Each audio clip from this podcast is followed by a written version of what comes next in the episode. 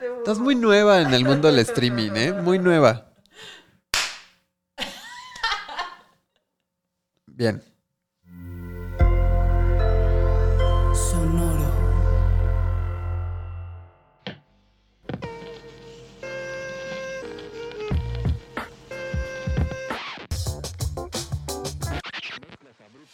Mezclas abruptas. Con Susana Medina. Esto está bien raro. Está bien raros. Esto está bien raro. Bienvenidos al primer episodio de Mezclas Abruptas en audio y video. ¡Eh! Si estás en Spotify, Apple Podcast, Amazon Music, YouTube Music, cualquiera de esas plataformas de escucha y quieres ver en qué condiciones precarias y abruptas se produce este podcast, puedes buscar Mezclas Abruptas en YouTube por primera vez. Muy bien. Si eres un purista del audio y del podcast y, y te, te vas a quedar en todo lo del audio, está igual, estamos en el mismo lugar, solo que no con la misma gente. En este primer episodio del 2024 me acompaña mi amigo personal, arroba muy triana, Moisés Triana, eh, americanista, terrible. Hijo. Bueno, gran introducción, gracias. Muy Triana se dedica a demasiadas cosas. Es locutor de radio eh, y fue parte de RMX. Así fue como probablemente nos conocimos. Yo no me acuerdo, pero imagino que fue por eso. Yo era locutora de Ibero 90.9. Ambas estaciones de radio alternativas relevantes de la República Mexicana. Em, pero bueno, hoy en día Moy se dedica a la fotografía. Tiene un medio de comunicación sobre comida. Tiene tres perritas, eh, una Doberman y dos salchichas. Eh, y también se dedica a comer hamburguesas conmigo los viernes y acompañarme a hacer todo aquello que a mí me da miedo hacer. Uno, un podcast en video y dos, trepar cerros. Eh, justo trepar cerros es algo en lo que me enrollé aún más en mi 2023 y donde se forjó esta bonita amistad. Exacto. Ajá. Eh, fue así como en Brokeback Mountain, pero sin el sexo. Wow. Qué, Tenía que hacer ese chiste. qué tangible lo Güey, Muy pusiste. de montaña nuestra, nuestra, nuestro vínculo, Mm, Sí. ¿no? Nuestro amorío. Ajá. y sin los sombreros, güey. Ah, no, sí, yo sí tengo sombreros. Tú sí traías sombrero. Yo sí ocupo sombrero. Un par de días trajiste sombrero, sí. O Sí. con gorrito. Sombrero con gorrito. Sí, nada más me puse sombrero para ir al Oxxo. Exacto. En este episodio vamos a hablar justo de ese tema, del tema de los cerros, em, de lo que él ha encontrado en la montaña y de todo lo que nos podemos burlar de la gente que ha integrado el caminar en el cerro a las 6 de la mañana a los cinco estados del duelo. ¿O cuántos son los, los pasos del duelo? Ay, no me acuerdo, Sí. la neta. Este. es como negación. vivo en un duelo constante. Entonces. Sabes que me tengo que arrastrar un poquito. Entonces, sí, sí, no, no. Ahí te va la primera pregunta, Moy. ¿Quién te hizo tanto daño para querer andar trepando cerros en la madrugada? Eh, ah, está, está, interesante esa, esa pregunta, ¿eh? O sea, hijo, ¿quién me hizo tanto daño para querer trepar cerros y despertarme a veces a la medianoche para subir una montaña, ¿no? Y llegar tarde por mí. Ajá. Y llegar tarde por ti. Esa es una gran anécdota, la contamos ahorita. Pero yo creo que el daño me lo hice yo solito. Esa es la verdad.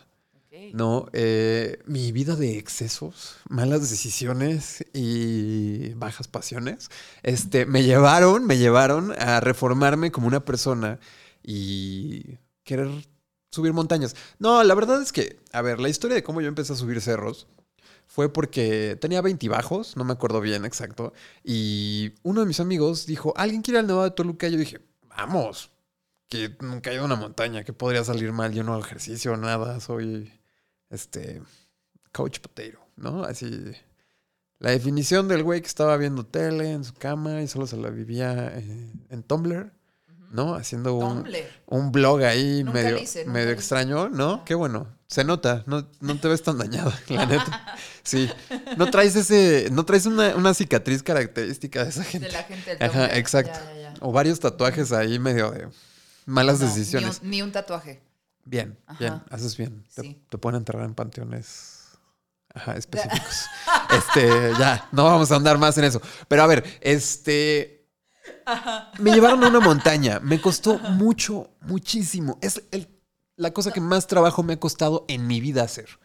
Y- No, no sé si es, es uno de los puntos más altos de este país, el Nevado es, de Toluca. es la tercera, cuarta montaña más alta del país, la tercera más alta del país, Ok. ¿no? Y fue algo bien, bien, pues terapéutico, esa es la verdad. Eh, me costó mucho trabajo, yo no llevaba ni la ropa adecuada, ni el calzado adecuado, ni la actitud adecuada, ni la preparación física y mental adecuada. Entonces sí fue algo que me destruyó, pero que me cambió completamente la vida cuando bajé después de ese fin de semana y que le agradezco mucho a ese amigo todavía. Em, Saludos a ese amigo. saludos a mi amigo Joaquín, donde quiera que estés, aunque a veces ya no me hables.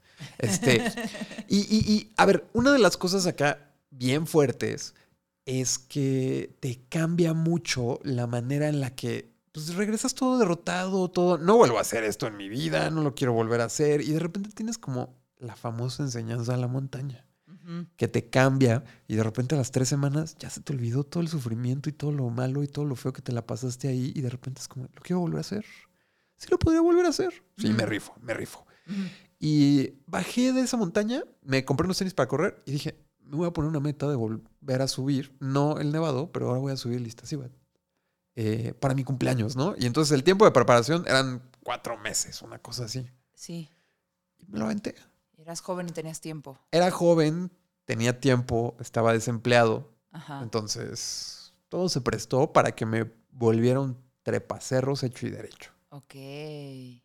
Oye, como que cuando alguien empieza a caminar en el cerro, eh, treparlos, caminarlos, lo que sea, como que se vuelve parte de su identidad, ¿no? Como que Sí, caray. se vuelve tu personalidad. Sí, y traes como esta medallita evangelizadora de decirle a todo el mundo, es que no has trepado un cerro, ven conmigo. Ajá, ajá, Ajá. ajá, ajá. Em, pero bueno, yo tengo que confesar que, que no lo hemos hecho recientemente. No, tiene un par de tuvi- meses. Ajá, tiene un par- varios meses, yo diría, que, que- que no vamos juntos a la montaña. Y sin embargo, sí lo siento parte de, de mi identidad, ¿no? Eh, este, fragmentada, porque Pues, pues sí, te aventaste ahí un, un recorrido fuerte, entonces. sí, a- contexto para todos, me, me fui, le fui a dar la vuelta a un cerro en Perú. Exacto. Eh, el cerro Totototote en Perú. Durante cinco o seis días. Durante ¿no? cinco días. Ajá. Ajá. Y Moy me preparó para ese viaje. Me Porque estabas muy verde y no tenías ni idea de qué hacer, ni Estaba- qué ponerte, ni nada. Muy pinche asustada. Se dio muchas vueltas conmigo al decatlón. La paciencia de las botas. La paciencia que me tuvo en todas mis. mis mi, mi- me quebré. Me quebré con las pinches botas. Lloré en el, en el Palacio de Hierro de la colonia Roma porque nada más no encontraba botas. Exacto, sí. Sí, se, se pensó lo peor, pero eso es, eso es nada, todos mis signos de agua. en fin, no, no lo hemos hecho recientemente. Tú sí. Hoy te fuiste con una morra ahí que no topo a buscar mariposas monarcas y no me invitaste. Eh, Gracias. por Sacar el resentimiento es un buen momento, sí. Salud por eso, ¿eh? Sí. pero ahí te va la pregunta. Tú lo has hecho más reciente que yo, pero ok, digamos que no. O sea, ¿no? No lo hemos hecho juntos recientemente. Exacto. Pero, uno, ¿tú crees que a pesar de que no lo hayas hecho en un rato, caminar cerros o trepar cerros se vuelve parte de tu identidad? Y dos, aunque lo dejes de hacer, se queda contigo. O sea, ya, fuiste un trepacerros en tu vida y lo dejaste un rato y sigues siendo un trepacerros. Creo, creo que sí es parte de tu identidad mientras te identifiques como tal y la gente te reconozca como tal. Eh, hay mucha gente que hasta la fecha se acerca a mí a preguntarme y decirme, oye, ¿sigues patrocinado por tal marca? Ujú, Y llevo varios años sin estar patrocinado, ¿no? Y mucha gente todavía me habla y me pide consejo para ir o me dicen, oye, organízate este viaje y así. Y yo es como de, es que si supieras, si estuvieras en el contexto de mi vida, lo que ha pasado los últimos años, digas desde la pandemia y demás, físicamente y mentalmente y en mi situación, no sé, completa, mi identidad como tal, hay muchas cosas que dirían, yo ya no soy un trepacerros, esa es la verdad, ¿no? Y le tengo mucho más respeto y la edad me ha hecho de tenerle un poquito más miedo porque pues, pues tengo amigos que se han muerto en la montaña, esa es la verdad, ¿no? O sea, tengo varias personas cercanas que pues han perdido la vida eh, por accidentes que ellos cometieron y por accidentes que ellos no tenían control, ¿no? Pero creo que a futuro tú sí te quedas con esa etapa de tu vida de que fuiste un trepacerros y te enseñó muchas cosas esto. Tú decides hasta qué punto las vas a seguir aplicando en tu vida y, y vives bajo las enseñanzas que te dio la montaña, por decir. Suena muy cursi, ¿sabes? Y, y cheesy, pero pues es que es la verdad. O sea, te enseña muchas cosas que no sé, luego vas pasando en un avión, volando Cancún o a algún lugar así, y ves el pico de Orizaba y ves la cima del pico de Orizaba así tan cerquita del avión y dices, güey, yo he estado parado allá arriba, ya sabes, y eso, y eso te hace sentir minúsculo. Hay mucha gente que se siente muy grande por eso, ¿no? Pero yo, yo me siento todavía más chiquito nada más de ver eso, ¿no? Y decir, güey, he estado parado ahí y ahora estoy en un avión arriba de eso y es como de, somos nada, cabrón, ¿no? Ajá. Entonces, creo que sí se queda Se una queda parte de ti, al menos en el imaginario colectivo, creo que toda la gente va a relacionarse o tener esa imagen de, ah, tú eres el que subía montañas, ¿no? Y se levantaba temprano a, temprano a tepar cerros. Entonces, pues sí está ahí, pero tú te lo puedes quedar y lo puedes tener como una etapa de tu vida y dejarlo atrás también. Yo, yo creo que en. Ahí va mi pregunta, pero un poquito de contexto. En mi, en mi pasado, en mi, en mi, en mi, en mi pasado familiar campirano, eh, pues siempre estuve cerca de, de- de- del bosque, De la naturaleza. de la naturaleza. Y fue pues, por ahí del 2019 que hice un viaje a Argentina donde pues había que ir al cerro para ir al glaciar, para ir al, ya sabes, y, y de repente dije, ¿qué onda? Esto, esto era parte de mi vida, esto era parte de mi identidad, o sea, estar en el campo, en la naturaleza, era parte de, de cómo yo me entendía o cómo me formé, y creo que tengo que volver a estar cerca de eso. Y empecé a ir a caminatas y así, yo, yo no trepo cerros como Moy, yo los rodeo, los camino Por abajito. por abajito. sin eh, sin la parte peligrosa. Sin la parte peligrosa, sí, yo no, o sea, todas las precauciones posibles. Me gusta mucho mi vida. Eh, tengo muchos perritos que mantener. eh, y nada, pero, pero como que siento que una vez que estás en contacto con eso ya no te lo sacudes. O sea, se oye, es que se oye toda la gente que te, que te cae gorda, que está en Sí, la secta de la montaña. Y no nada más de la montaña. Ajá. Del viciantro, del gimnasio en el que te gritan. De de- pretender que eres caguama y meterte una tina de hielos. Ajá, exacto, sí. Ajá, ajá. Este, pues nada, o sea, yo no quiero sonar así de, de, de pues, cringy, repelosa. Sí, Pero la verdad es que siento que una vez que lo descubres y te gustó, ya valiste madre. Como que siempre tienes ahí una necesidad de estar regresando al bosque. A veces cuando tú y yo andamos bajones, pasan dos cosas. O no hemos escuchado corridos tumbados en un par de días, Puede o ser. nos hace falta cerro, pa. sí. Ahorita nos hace falta hacerlo. Ahorita nos hace eh, vergos de cerro. Sí. sí, sí, sí, sí, sí, sí. Entonces, yo siento que cuando ya lo descubriste, ya te gustó, ya valiste madre. ¿Sí o no? Sí, sí pasa. Sí pasa que ya valiste madre y que a veces te pide el cuerpo estar y respirar azul clarito, ¿no? Un poquito sin contaminación, sin, sin tanto ruido de motores, este... esa- Quesadillas de huitlacoche. unas quesadillas de huitlacoche, una sopita de hongos, de médula. de médula, una Arriba sopa azteca. Edomex. Sí, hay muchas cosas muy buenas en esos hikes del Edomex.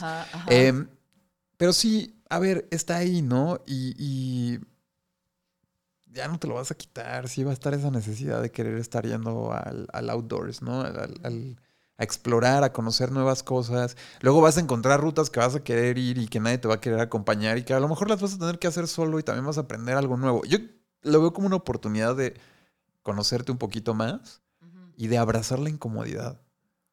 Porque pues muchas veces estás ahí y tú vas muy contento y lo que sea, pero te pega el viento frío, te empieza a llover, te sale una ampolla, este, o simplemente nada más no conectas con el camino y estás todo el tiempo pensando en un problema que tienes o traes un corrido tumbado metido, taladrado en la cabeza, ¿no? Y no lo puedes dejar de cantar y no estás siendo tan consciente de tu camino, ¿no? Ajá. Yo creo que hay niveles de clavadez. Y te puedes meter mucho en el, pues sí, quiero estar muy presente y consciente en este momento y a ver qué me va a enseñar la montaña. O simplemente quiero ver el paisaje y disfrutar un día fuera de todo mi mundo y fugarme un ratito, ¿no? Hay, hay mucha variante. ¿Qué es lo más alto que has subido? Yo, lo más alto que he subido es el Pico Orizaba. Lo he subido varias ¿Cu- veces. ¿Cuántos metros son? Son 5.680. Es el pico más alto de México. Es, es el punto más alto del país. Sí. Ajá. Y, y a ver, no me vayan a- aquí a crucificar los puristas de las alturas, ¿no? 5680, 5640, 5620. Ujú. Arriba de 5600, güey, tranquilo. ¿no? O sea, no se peleen. Este, es una montaña muy bonita, es una montaña muy retadora, es una montaña muy mental. ¿No? Este, que si no deja que la subas, pues no va a dejar que la subas. ¿A qué te refieres con que una montaña es mental? A que te, te derrota, o sea, te juega en la cabeza. Es que, mira, tú y yo tenemos una promesa no cumplida, pero tienes que hacer alta montaña. Y cuando pasas de los 5000 No, tú metros. me andas coercionando. Cuando pasas de los 5000 metros, tu cuerpo funciona de maneras diferentes, te falta oxígeno, o sea, hay muchas cosas que En cambian. Perú anduve arriba de los 5000 metros. Por eso, ahí tenis- tuviste una, una probadita, ¿no? De, lo- de cómo estaba. Ajá. Pero bueno, ibas en un. No ibas, ibas más en planito, ¿no? Sí, que en de ningún subida. momento la experiencia fue tanto de, o sea, de- del pico del águila me voy agarrando las piedras Sí, para exacto. no rodar. Eh, digo, eso es más bajito, Constante, pero, pero ¿no? el camino técnicamente es Ajá, más difícil. ajá. Eh, ahí estaba muy empinado, estaba muy alto, pero sí, nunca estuve así de que agárrate del suelo. Porque Ah, ya está, pero ya has estado arriba de los 5000 derrapas. metros y Bueno, sabes sí que es. una parte muy cabrona donde estaba... ¿Te acuerdas de, de la escena de Mordor? Ajá. Mira, ahora no solo van a escuchar a Montana, chance la van a oír ladrar y armar Exacto, desmadres.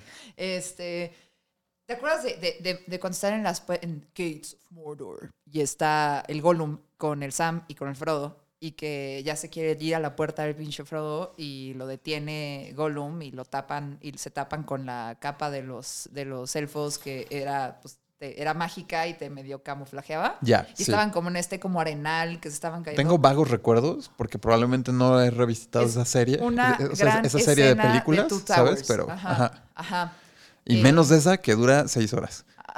Ocho mil horas. Ajá. Eh, pero bueno, eh, estuve en un lugar así, que, que todo era como un arenal así hacia abajo y era un caminito de un metro y medio. Ahí tuve mucho miedo. No era el punto más alto, pero es- tenías que estar súper alerta. Es que es eso, tienes que estar muy consciente y muy al tiro. Ajá, ajá, súper alerta porque no mames, se te resbala la botella, se te cae por ahí y si tú quieres ahí medio agarrarla, ya rodaste tú también y, Y, y y te- ajá, este, o sea, te va a ir como si, si te hubieran visto los orcos de las puertas de Mordor. Exacto, y tienes que Ajá. saber tomar decisiones y tienes que saber controlar tu miedo y tienes que aprender muchas cosas de ti, de la manera en la que reacciones ante esas circunstancias y todas esas situaciones. Eso es como lo que aprendes después y ves, es como, ah, bueno, en este momento reaccioné así, ¿por qué reaccioné así?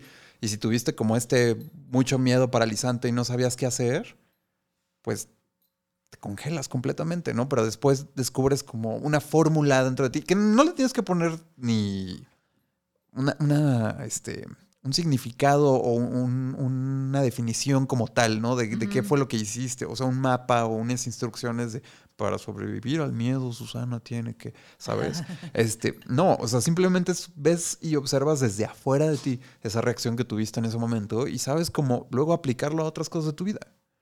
Como cuando te vas a pelear en el semáforo, ¿no? Y ya decides no pelearte porque sabes que puede ser peligroso y que la otra persona puede estar armada. ¿Qué me sabes? No, a mí, yo estoy hablando de mí, yo estoy hablando de mí. Bueno, ¿cómo fue la preparación para el pico? La preparación para el pico Orizaba. A mí, el pico Orizaba, las primeras dos veces que intenté hacer esa montaña, no pude hacer cima. La primera vez que llegué, eh, estaba el clima perfecto y al día siguiente entró un frente eh, y estuvo lloviendo completamente, no se abrió la montaña, la montaña se me cerró por completo. La segunda vez que fui, eh, fui con una alpinista pues, bastante reconocida que había tenido un accidente en Bolivia en el que se había muerto su novio en ese entonces y ella se arrastró en un glaciar por días hasta que la rescataron. Total, quedó muy mal de una pierna y subía en muletas ella. Entonces yo la iba acompañando, ella iba subiendo como con una pasión de las muletas y demás. Y nos agarró una tormenta eléctrica por ahí de las tres y media, cuatro de la mañana. Cada vez que, pa- que paso mucho tiempo hablando contigo, me vuelvo a sorprender de, de que has tenido como mil millones de vidas. Pasa, pasa. Está no lleno sé. de anécdotas este señor. Ajá. Y tuvimos que cortar el ascenso y regresarnos. Y ella estaba muy frustrada, ¿no? Diciendo de que no, es que yo sí quería hacer esta montaña y no sé qué. Y la, pues, viene la tormenta en chinga, tenemos que bajarnos, ¿no? Y nos tuvimos que regresar. Em, bueno, eventualmente, la vez que logré hacer cima, tuve una preparación física pues bastante interesante. Corría mucho, hacía mucho peso en piernas, ¿no? Siempre, no, no se suelten el día de pierna. Este, eh, y, y, pues mucha preparación aeróbica, ¿no? Esa es la verdad. La mental... Un chingo de abdominales porque la mochila El, pesa. el core, el core sí te ayuda mucho, las abdominales y, y tener buena, buen volumen de oxigenación, ¿no? El VO2, eh, que es la cantidad ¿Eso de... ¿Cómo se consigue? este, con mucha actividad aeróbica. Tú tienes muy buen VO2 para que veas. Ahí voy, ahí voy, ahí Sí, voy. ahí voy. el box te ha dejado- box, el box, sí, sí. Te ha dejado ahí bien curtida, sí. Ajá. Bien de barrio. Exacto. Corriosa. Ajá, corriosa. Peligrosa. Entonces, como que hay muchas maneras de prepararte. eh, la verdad es que cuando tú encuentras la manera de hacer la mayor resistencia posible, hay mucha gente muy extrema de, no, a mí me gusta salir a correr a las 2 de la tarde cuando me pega el sol durísimo, con una mochila, con peso, ¿no? Así de traer dos o tres kilos más extras y estar súper mal y súper deshidratado. Hay mucha gente muy extrema que le gusta hacer este tipo de cosas. O hay gente un poquito más normal que le gusta estar sube y baja cerros con mochilas con peso, ¿no? Entonces, como que hay muchas fórmulas. Lo que tienes que buscar una que se acomode un poquito más a ti. Que disfrutes el proceso, ¿no? Y Me que imagino, disfrutes del si yo proceso, tuviera que andar sí. sufriendo, por supuesto que no terminaría. Pues es que luego ni te das cuenta que estás sufriendo. Crees que es Ajá. parte del proceso y ya. Y no, no, o sea, sientes que viene incluido en, en- en la recompensa, pues. Bueno, Ajá. está bien. Oye, para subir cerros se necesita saber corridos o corridos tumbados, porque algo que nos pasaba eh, una vez que fuimos al Nevado, Al en- Nevado en, la Toluca, sí. preparación que yo tenía que hacer eh, para lo de Perú, eh, yo dije, bueno, ¿a cuántos metros de altura se me olvida el hijo mayor? Cuando le me va a faltar el, el oxígeno, ¿no? Para que ya no me sepa la línea que me gusta. Y con el corrido. Este, Ajá, ajá. no es necesario. No creo que sea 100% necesario. eh, pero a mí lo que me ha servido mucho, sí, a veces es... A lo mejor no es un corrido tumbado, pero a mí desde que... A ver, yo viví en un monasterio budista hace algunos años. Y entonces en el momento de las meditaciones más profundas, me entraba una canción de Manu Chao por una oreja y me salía por la otra, ¿no? En lugar de tener la mente vacía. Ajá, ajá. Entonces me pasa lo mismo en la montaña. otra vez. Ajá, a veces es como me regresa constantemente Es que- solo una línea de una canción y la estoy repitiendo mucho, y mucho, y mucho. pedo que en ese momento, o sea, voy a llegar a un punto importante, ¿no? Porque sí, sí, en- me han tocado guías en diferentes recorridos donde te dan un mantra o algo que decir cuando te esté costando trabajo y en a dónde mandar tu energía y en qué concentrarte, ¿no? Como cosas que, pues todo este proceso mental que al final también tienes que como que eh, llevarlo a la parte del cuerpo. y Ellas así. muy clavados. Hay muy clavados, pero luego sí ayuda, porque, o sea, a ver, va un ejemplo.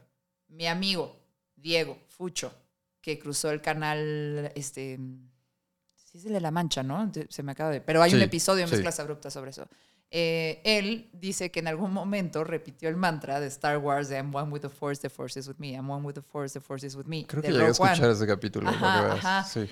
Y como que sí hay, y hay- o sea, hay ciertas cosas que te repites en la actividad deportiva, ¿no? Ajá. O sea, yo sin ser atleta, pero, o sea, sabes que, que se hace, ¿no? Yo- en el béisbol yo decía, si viene bien le pego, si viene bien le pego, si viene Era lo que pensaba en el, lo que pensaba en el juego. Era tu mantra. Para no ponerme nerviosa, era mi mantra.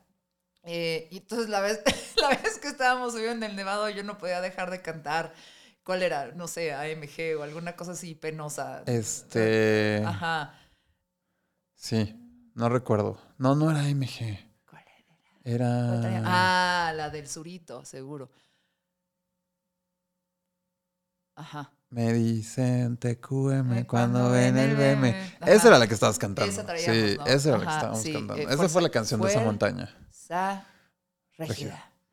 Eh, esa era la canción de esa montaña. Yo dije, bueno, ¿cuántos metros se me va a olvidar este pedo? Pero también me dio vergüenza porque es cuando vas allá a la montaña y se supone que estás haciendo espacio y estás haciendo silencio para realmente hablar con lo que tienes adentro. Bueno, Y bueno, yo- es que también todo está, todo está en el enfoque, por eso te decía, Cancelable, fatal. por eso te Dije, decía, ¿qué tengo hay, adentro, hay guías muy clavados, ¿no? Ujú. Y a veces yo creo que todas las personas tienen su manera de, de trabajar y de encontrarse con ellos mismos. A lo mejor es cantando corridos tumbados, a lo mejor es repitiendo un no mane pan mejum, ¿no ¿sabes? Acá bien clavado. Ajá, O, ajá. o- o contando cuentas, ¿sabes? O sea, hay, mucha, hay muchas, muchas maneras de conectar y hacer esa meditación consciente, digámoslo de alguna forma, ¿no?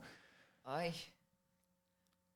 Bueno, está bien. entonces Pero no también se puede ser, también puede ser un señor del rock, ir cantando una de Pearl Jam, una cosa así, ajá, ¿no? O sea, lo, lo que te quede, Está bien. ¿no? Como las botas, que te queden, pero también un poquito flojas, para que no estés tan cerrado de la mente. Oye, ¿topas como toda la gente que se mete en tinas de hielo dice que todo mundo tiene que meterse a tinas de hielo? Sí, Eh, ¿Tú crees que todos deben de caminar un cerro? No. ¿Trepar un cerro? No, no es para todos. no es para todos. ¿Por qué no es para todos? Porque hay gente que simplemente no le gusta la incomodidad. y le gusta estar metido en su zona de confort. Le gusta esa incomodidad. ¿no? Ajá, le gusta la incomodidad de estar en casa, ¿no? Y de... O estar atrapado en el tráfico. O sea, hay gente que también le gusta manejar mucho y estar atrapado en el tráfico porque ese es su momento de trabajar sus emociones y de tener una meditación, una meditación consciente, ¿no? O sea, yo creo que pues, si quieres la montaña puede ser para ti, si te llega el momento de que sea para ti, no todas las personas van a estar trepando cerros y tampoco, pues, es tan fácil y abierto. Hay gente que vive en Mérida y todo es plano, no van a trepar un cerro en su vida si no salen del estado y no quieren subir montañas. a- lo- Vénganse, vénganse lo- para acá. Los escuchas de mezclas abruptas de Yucatán se te van a amontonar, ¿eh? Independícense, no hay bronca. Aquí los espero. ¿Cuál es el mejor lugar de la República Nacional para, o sea, tu lugar favorito? de- Para practicar- De monte o de... para practicar monte. el mejor lugar en el que has estado eh, de naturaleza, Le de duela montaña en a este quien país. le duela Ajá. El Estado de México. El. Edomex. No, no es cierto. El Ah. Estado de México tiene grandes lugares. Es Una uno de del los- Prisma. Bueno, no, no, no, no es que- Sí, claro, desde Sí, vamos de- Atlacomulco para todo el sí. país, exacto. Sí, sí, sí. Chale. Ajá. Brazo duro y opresión a las juventudes. Este, no, no se crean. Em, hijo, me van a quitar la militancia, caray. Eh, y, ahorita, cara, y ahorita güey, que ya es temporada de elecciones y todo eso.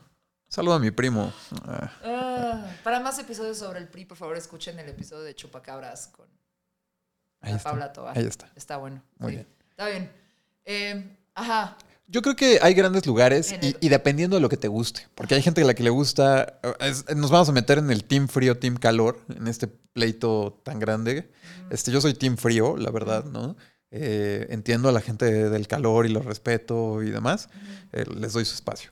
Eh, hay gente que prefiere cruzar desiertos. Hay gente que prefiere cruzar bosques. Hay gente que prefiere cruzar la selva. ¿No? Hay una montaña para todos. O sea, no tiene que ser una elevación Yo como sí me tal. veo en así plena dificultad en la selva, ¿eh? O sea, sí, la selva me da. La incomodidad de la selva es algo muy, muy fuerte. A mí me ha tocado estar, no sé, en Chiapas, en la selva, en Veracruz, en la selva, eh, y en Quintana Roo. Y de todos estos lugares, eh, la selva es un lugar muy hostil, muy hostil. No te puedes agarrar de un árbol porque a lo mejor te llenas de espinas. Hay muchos animales, muchos bichos, mucha humedad, mucha lluvia. Entonces, son, sí, son, son incomodidades diferentes. Ok. ¿Y tu favorito era el Edomex? Entonces, Mi favorito es el el porque me gustan los bosques de coníferas, Ajá. me gusta la nieve, Sí. ¿no? Y me Mm. gusta el frío. Y ah, después de pasar la línea del oxígeno en los 4000 metros, eh, ya no encuentras mucha vida. Entonces no hay tanto bicho, hay mucho viento, hay otros peligros, Hay otros peligros.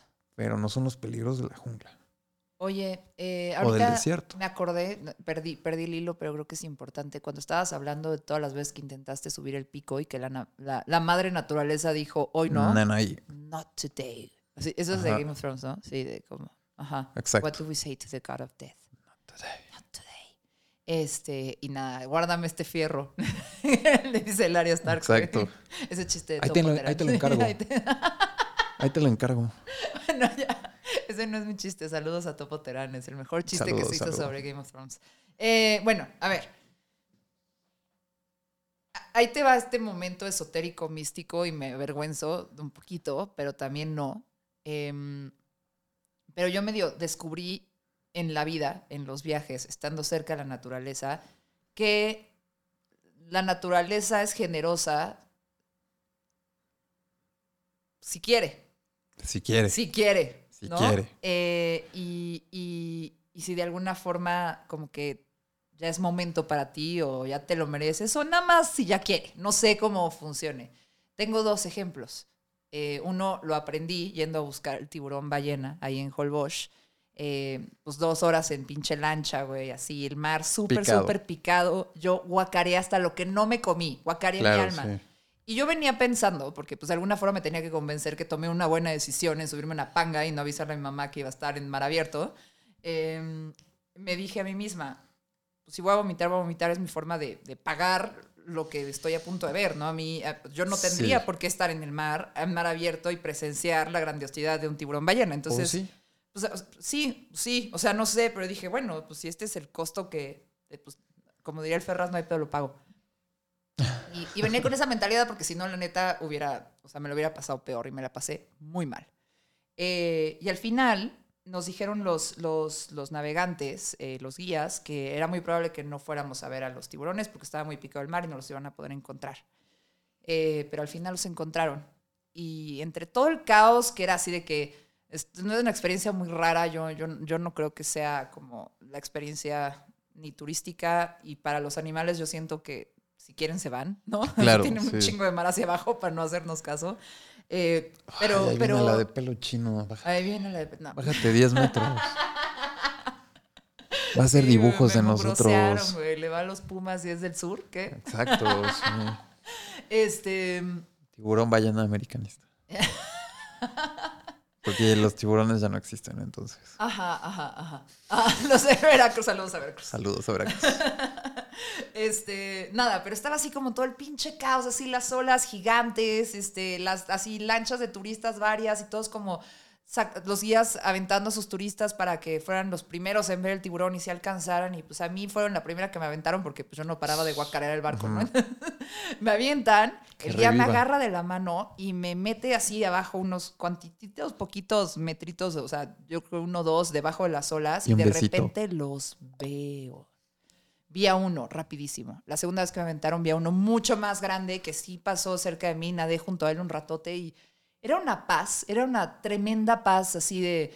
em, no, no, no lo puedo explicar, o sea, viendo tanto caos arriba y nada más ves a güey así todo ecuánime, como todo en... eh, hice un dibujo de eso, de neta, no bastar de nada, o sea, viviendo en una paz, navegando la realidad y ya, eh, que fue una lección muy importante de vida, ¿no? Digo, esos güeyes para comer solo van con la boca abierta en el mar Lo que que caiga. lo resuelven. Lo que Nosotros tenemos caiga. que chingarle de una forma diferente, pero como que sí fue una lección como de, de- de paz, de quietud, de, de- mantenerte templado, como a pesar del caos, a pesar de lo que había, a pesar de estar cerca de algo desconocido, porque pues el tiburón no sabe qué onda conmigo, ni, ni- y yo nada más por fotos sé onda qué onda con él. Claro, sí. Eh, y nada, ¿no? Como que- pero fue esta cosa como dije, la naturaleza no iba a ser generosa, la naturaleza no me iba a enseñar un tiburón ballena, ¿no? Y, y yo me lo pregunto, ¿es- ¿me lo merezco? No sé.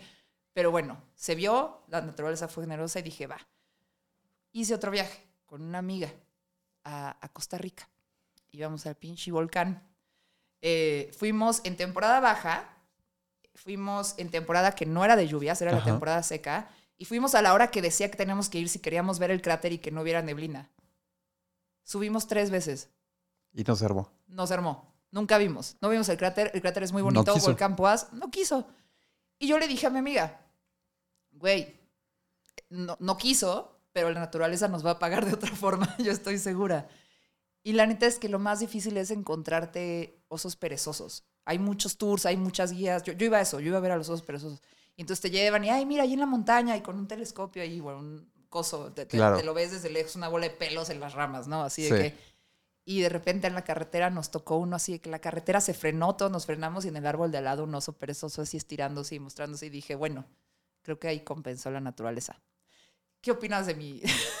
Es muy real, es muy real. Ajá. O sea, hay veces que ¿Te da lo que necesitas o nada más son coincidencias? yo no es la interpretación que tú le quieras dar. O sea, sí está esta magia detrás Ajá. de todo esto, pero también es es que tanto tú decides darle esa magia, ¿no? Porque hay mucha gente muy fatalista y que no creen en esos momentos tan bonitos. Ayer, ayer, ayer estaba viendo la película, la de Into the Wild, Ajá. ¿no? Este, de este libro de John Krakauer. Eh, Into Eh, the Wild es la de la Reese Witherspoon o la del chavo que se pierde. no, no, del la de señor. Christopher McCandless, la que decide irse a vivir a Alaska y, Y, o sea, y ajá. dejar la sociedad, ¿no? Sí, y justo, eh, em, spoiler alert, se muere. hay una parte, sí, esa parte se muere. Ajá. Em, hay una parte de la película en la que pasa justo eso, ¿no? Están hablando acerca de Dios y de repente se quitan unas nubes y les cae el rayo del sol de Dios, ¿no? Entonces empiezan a reír el personaje principal y otro personaje, ¿no? Un secundario que está ahí. Y tienen ese momento que es como lo que estás platicando ahorita, ¿no? Te estoy diciendo de la divinidad y Dios y lo que ajá, sea, pero hay magia en ese tipo de cositas como encontrarte el perezoso en la carretera. Eh, en mi caso es, no sé, que, que estás bajando y de repente ves una fumarola del popo acá muy intensa, que hasta escuchas como tr- truena y tiembla todo. Ajá. Y te da miedito, pero también te da vida, ¿sabes? Sí. O sea, ese es ese estar cerca de la muerte y del peligro que te hace sentir muy vivo también, ¿no? Entonces como que juegas en este rollo medio de dar y recibir, como toda la vida, ¿no? O sea, a veces es como le metes un poquito más de peligro a lo que estás haciendo y la recompensa puede ser muy grande o la, la factura también puede ser muy grande y la cagas, ¿no? O sea, eso, eso- eso es como un estar apostando todo el tiempo. Yo lo veo así. Ajá. Que me estoy saliendo un poquito de como tú lo estás viendo, que es como Ajá. esta parte mágica. Yo lo veo Yo- más yo un, lo un veo juego de, de apuesta. Yo lo veo 50-50. O sea, digo, como que es divertido creer en la magia. Entonces le Sí. pongo 50%. Hay una cuestión ahí conectada al universo que te da estas oportunidades de aprendizaje. 50%. eh, Creo que es puro mame. O sea, Sí, 50% exacto, solo pasó, exacto. Pero está chido verlo de las dos formas porque de las dos formas lo procesaste. O sea, si de alguna forma dijiste, ah, me, me explico como el aprendizaje que yo tuve viendo al tiburón ballena nadar. em, independientemente de si fue magia o no, sirve. No, no- no sé si, Sí. si- ¿Me explico? Sí, sí, sí. Ajá, Claro, o sea, eventualmente le vas a sacar algo que a lo mejor ni te vas a dar cuenta en ese momento, pero a lo mejor te vas a dar cuenta en un mes o en un año, ¿no? Y- y ahí está. O sea, a ver, a mí me ha tocado llegar a ¿Has las... animales salvajes peligrosos en el cerro? Sí, me he encontrado coyotes y cosas así, Ah. medio No era caminata. Hace unos años este, todavía vivía un, un perrito en el pico de Orizaba justo, ¿no? Ajá. que este, te acompañaba hasta la cima, o de repente llegas a la cima y el perro estaba ahí en la cima casual, ¿no? Que era como una quita bastante grande, Ajá. muy, muy aclimatado, y era muy mágico encontrarte ese perrito, ¿no? Entonces, como que pues sí están esas cosas que de repente, luego te encuentras una vaca ahí perdida de alguien que se le fue la vaca, se le fueron las cabras al cerro, ¿no? Entonces, este, pues son cosas que pasan y que te encuentras, ¿no? Ajá. Hay veces hay infestaciones de ratones de la cantidad de basura que deja la gente, no dejen basura en las montañas. Este, pero, pues sí, ¿no? O ves un águila, ¿no? Una vez que está. El hike ese de una cascada que llegamos a hacer tú y yo juntos, me acuerdo una vez que hay un águila parada así en, en un árbol viendo todo, ¿no? Y era como algo muy, muy imponente, Por ¿sabes? favor, no te lleves a mis salchichas. Exactamente, ¿no? Yo estaba con ese pánico de, güey, una salchicha miniatura y una salchicha regular, este, pues en una de esas Califican como presa. califican como presa, ¿no? O sea, me han contado cosas que en, que en lugares de, de la República y de otros países es como de- le ponen las hasta levantan. el sí, se Ujú. levanta, le dan levantar a tu perro y y pues, pues, ya no lo vuelves a ver, ¿no? O sea, está feo, está feo.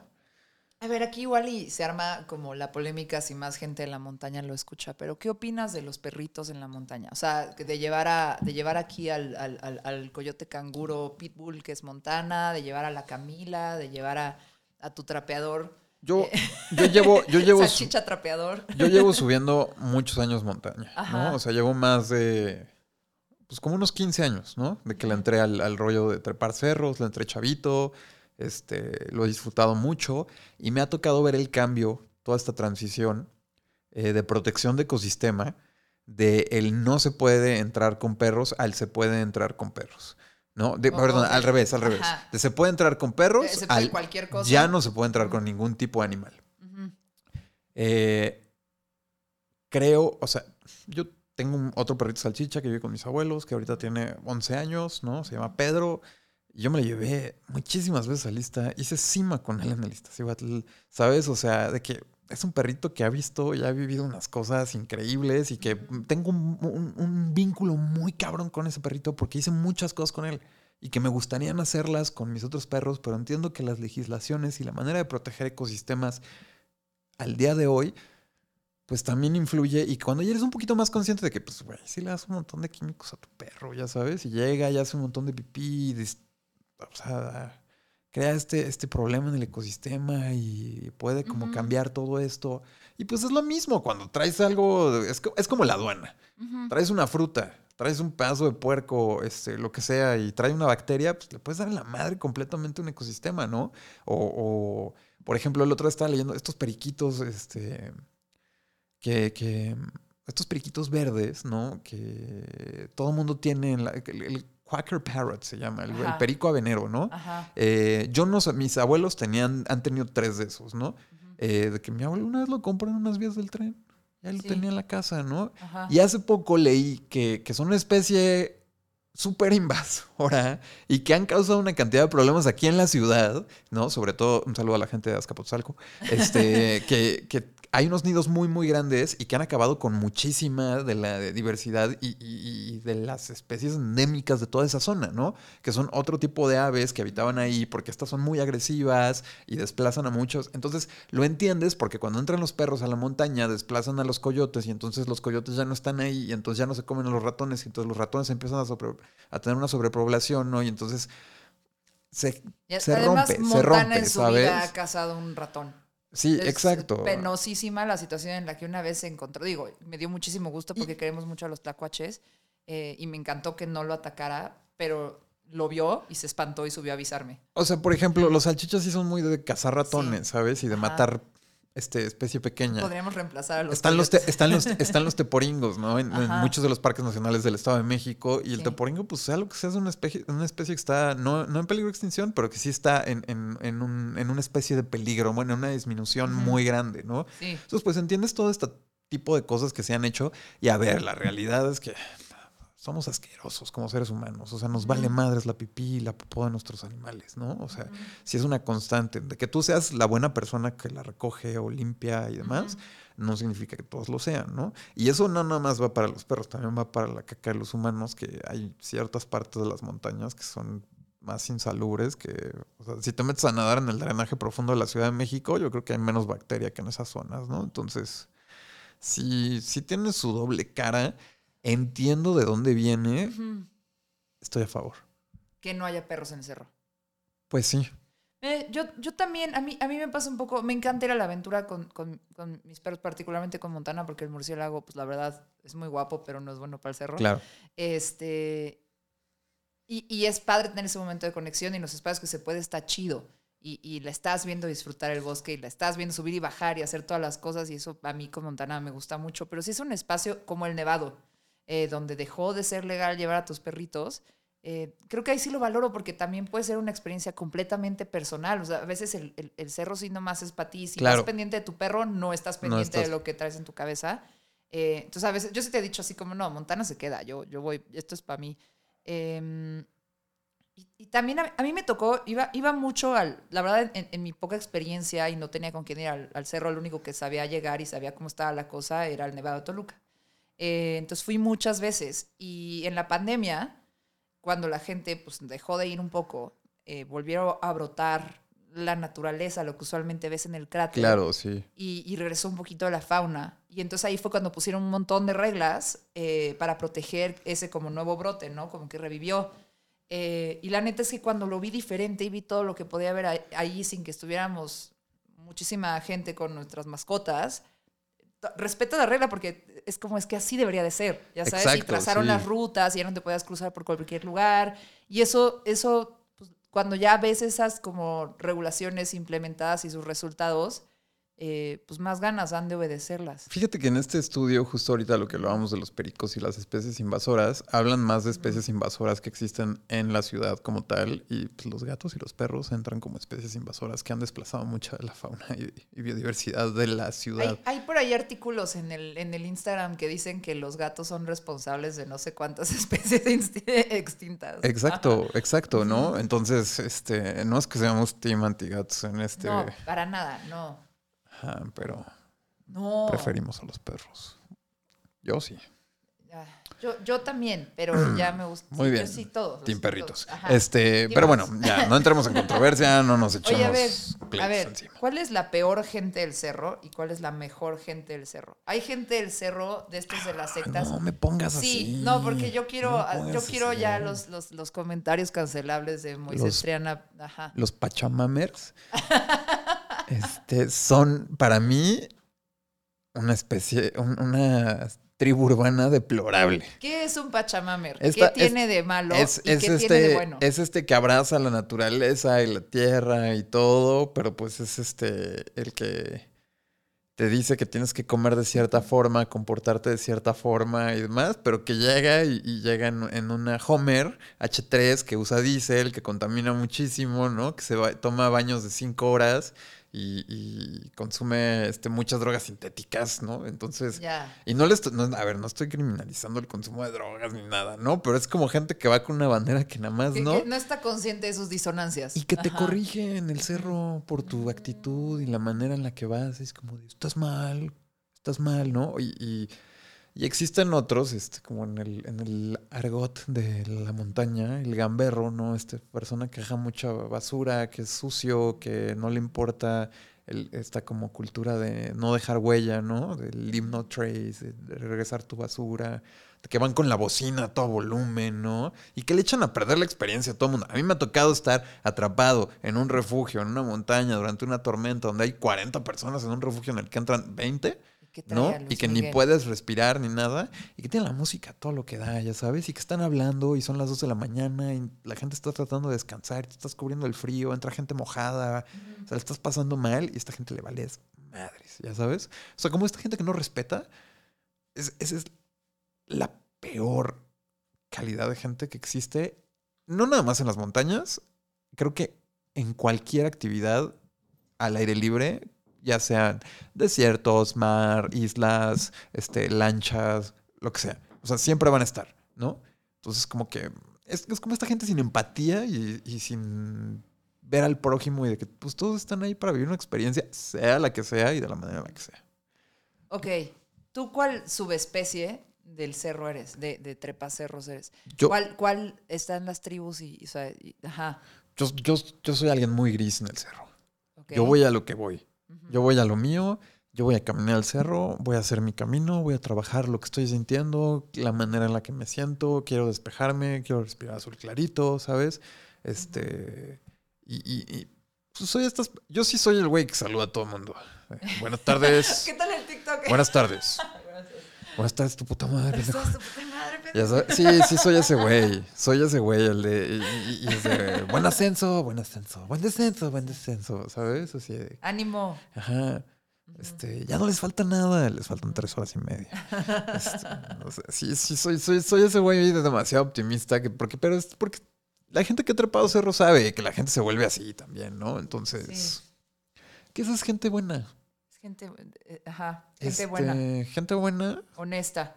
eh, de, de cara, ¿no? Ajá. Y de paso, de que no sabemos. Ajá. Yo también soy medio mierdita Sí, como sí, persona, sí, sí, sí. ¿no? Eh, hablar- Senderistas vemos, corazón. Sí, sí. Sí, sí, senderistas Ajá. vemos este, cancelaciones o funadas, no sabemos, ¿no? Ajá, Entonces, sí, sí, sí, ahí andamos. Ok, ok, ok, ok. Oye, no, yo, yo hubiera pensado que tú serías como de la tribu del senderista instagramero. Eh, a ver, toma una foto aquí. A ver, Eh, qué, vamos acá, no sé lo fui, lo fui. dron, no sé Sí, qué, antes, antes de la época del influencerismo a full, eh, a mí me gustaba mucho subir contenido bonito de montañas. Y todo mi Instagram era un Instagram muy blanco y azul. ¿no? Porque había Ajá. mucha nieve, cuando Sí. había nieve.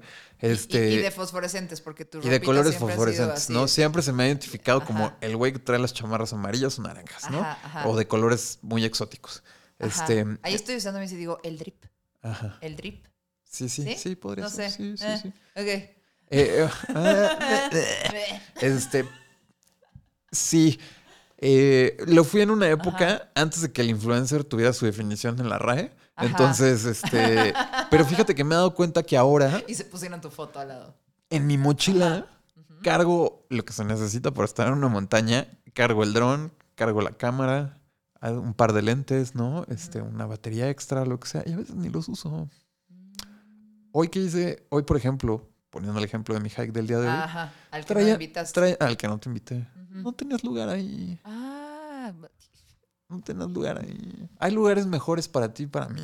ajá. Está bien. Pero bueno, en mi mochila traía mi cámara, mi lente extra. Y dije, yo voy a vivir una experiencia increíble y voy a tomar unas fotos increíbles. El cerro se me negó hoy. Sí. No me dio la experiencia padre. No saqué la cámara.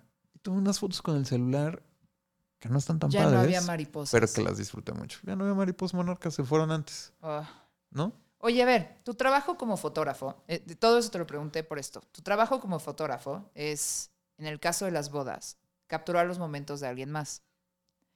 En el caso de tu contenido sobre comida, experiencias gastronómicas para el buen comer, Ujú. es capturar las experiencias que pueden ser de alguien más. Que pueden ser de alguien más, exacto. Ajá.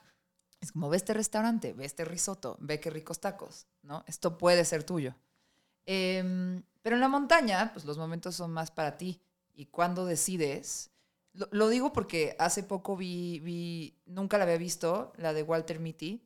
Gran película. Ajá. De mis películas favoritas. Ajá, y hay un momento que está con el fotógrafo ya en el cerro Me y dice, ven un, un "Espérate, snow espérate". leopard, un- un, Vive el momento. que, sí, sí, es un, es Sí, un, sí, es es un un snow leopardo leopard, de las nieves, ¿no? Ahí en, trepado en, en, en- ¿qué es? ¿Nepal? ¿Nepal? En. Nepal. Ajá.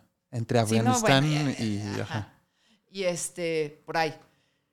Y como que está esperándolo y tiene la cámara y al final no le toma la foto. Y Nuestro dice amigo que a veces, ajá, Sean Penn, el fotógrafo, no le, eh, Sean Penn, Champagne. no, no le toma la foto y le dice al señor Ben Stiller, eh, pues güey, No, hay veces Ben que... Stiller no, Walter Ben Mitty. Ah. Stiller, Walter Mitty. Ajá, le dice, pues a veces no tomo la foto eh, y lo guardo para mí y dice, stay in it. A veces me quedo en el momento, ¿no? Em, y la pregunta viene de ahí, no porque tú seas el señor Sean Penn o Walter Mitty. Es, o es una pregunta bien Pero compleja. cuando decides sacar la camarita. Y mira, el celular, mi experiencia contigo es cuando ya se llega a un punto importante, pues ya se toma la foto. Claro. Si tú estás arriba del cerro y yo apenas vengo, la tomas. O si yo estoy arriba y tú apenas vienes, la tomo. Y, y hay aquí la selfie, ya está así como para el ganado. Y no, Esto abre un que debate vean de horas. Que, que soy bien saludable, Sí. ¿no? Así de que, ajá, joven, joven promesa. Tengo pompa de trepar cerro. Tengo pompa. Esta trepas, piernota. Ajá, exactamente. Sirve para que- subir montañas y para apretar. apretar.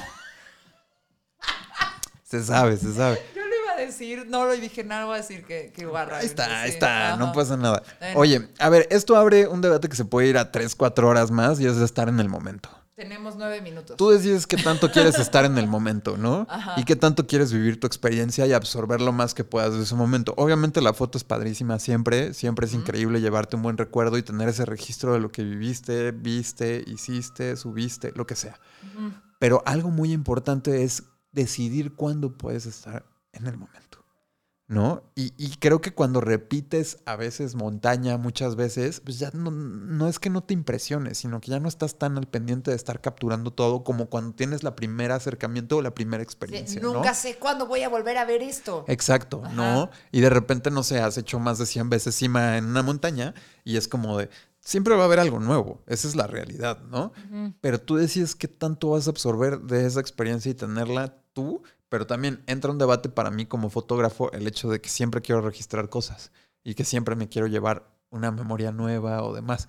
Una vez tuve un problema con una ex justo porque no le estaba tomando fotos y me dijo, no, te está valiendo este momento aquí, nosotros estamos Ajá. aquí, ya ni estás, ¿no? Acabamos cortando como al mes, pero, Ajá. pero, eh, yo estaba en el momento ahí, solo no lo estaba registrando tan de esa manera porque para mí dos, tres fotos fueron suficientes a alguien que estaba absorbiendo la experiencia por primera vez y que sí quería documentar absolutamente todo porque sentía que nunca iba a volver a ver este lugar. Y qué chance ya no estabas trabajando tanto, Rey.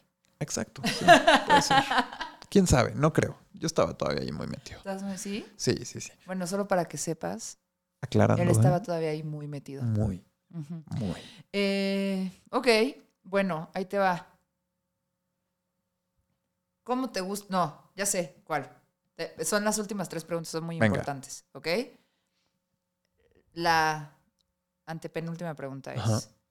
¿Qué tiene que ver la comida, los perros, la fotografía, la influenciada y la montaña? ¿Cómo concilias esta, mez- esta mezcla abrupta de todo lo que eres? Este. No lo concilio también. No lo concilio.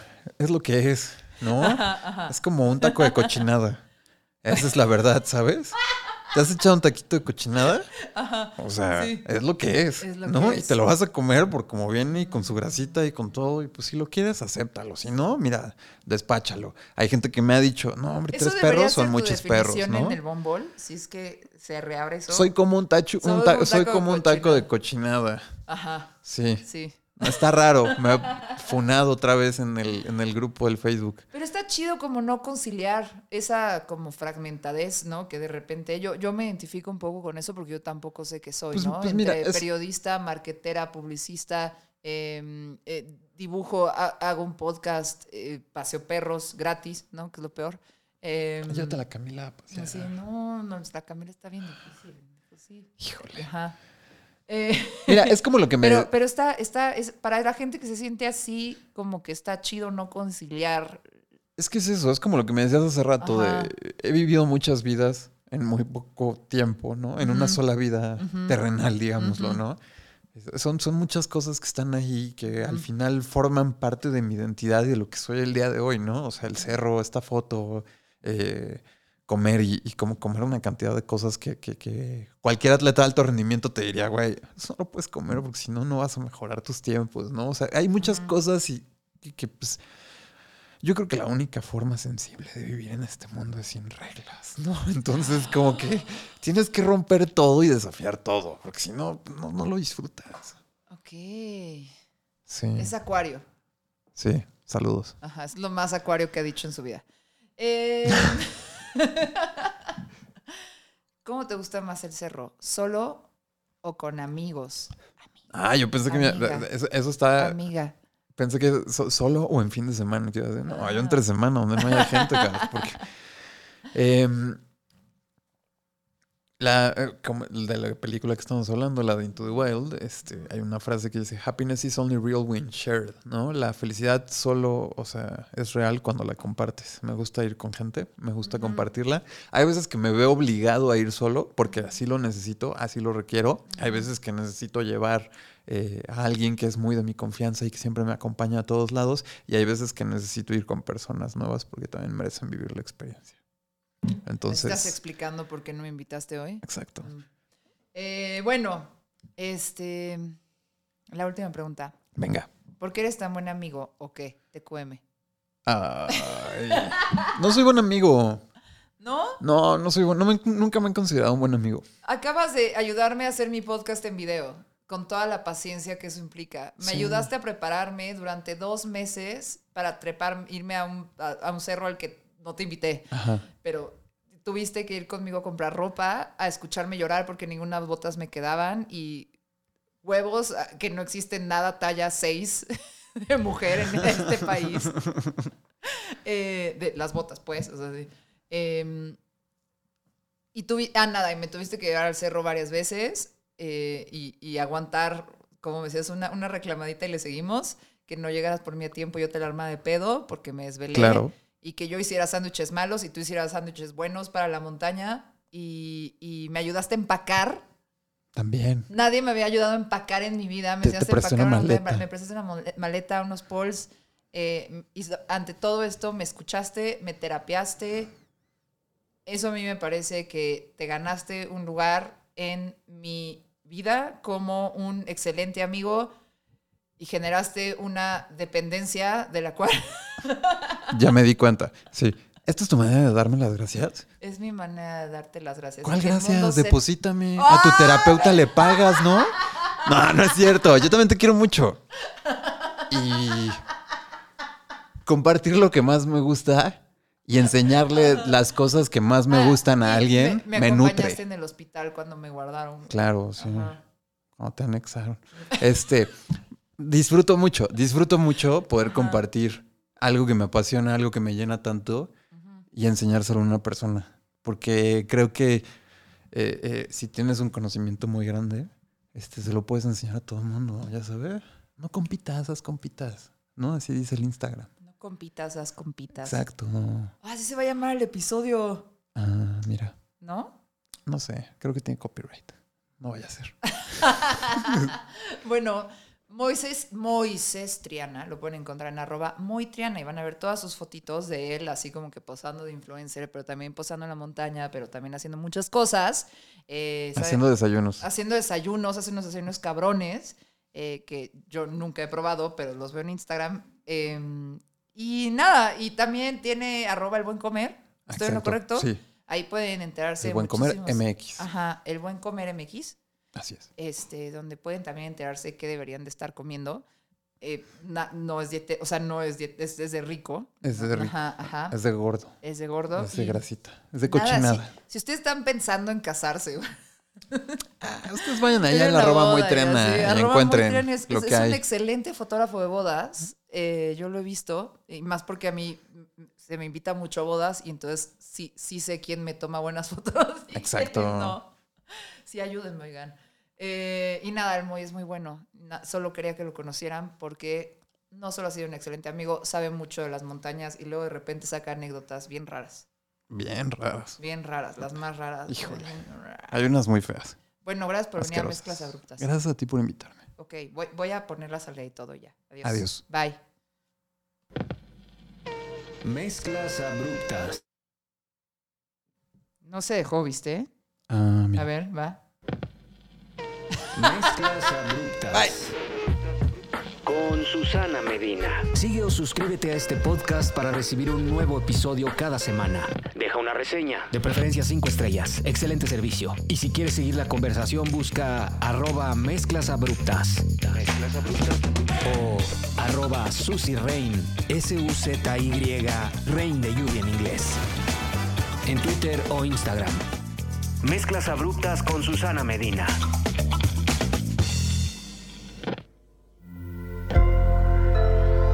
Sonoro. Hola a todos, es Dani Di Giacomo, la voz de Deja el Show. Tu espacio para tener conversaciones no convencionales y salir un poco de lo mismo. Todas las semanas tenemos un episodio nuevo, así que deja de aburrirte mientras manejas, cocinas, limpias o haces ejercicio. No te pierdas Deja el Show en todos los jueves.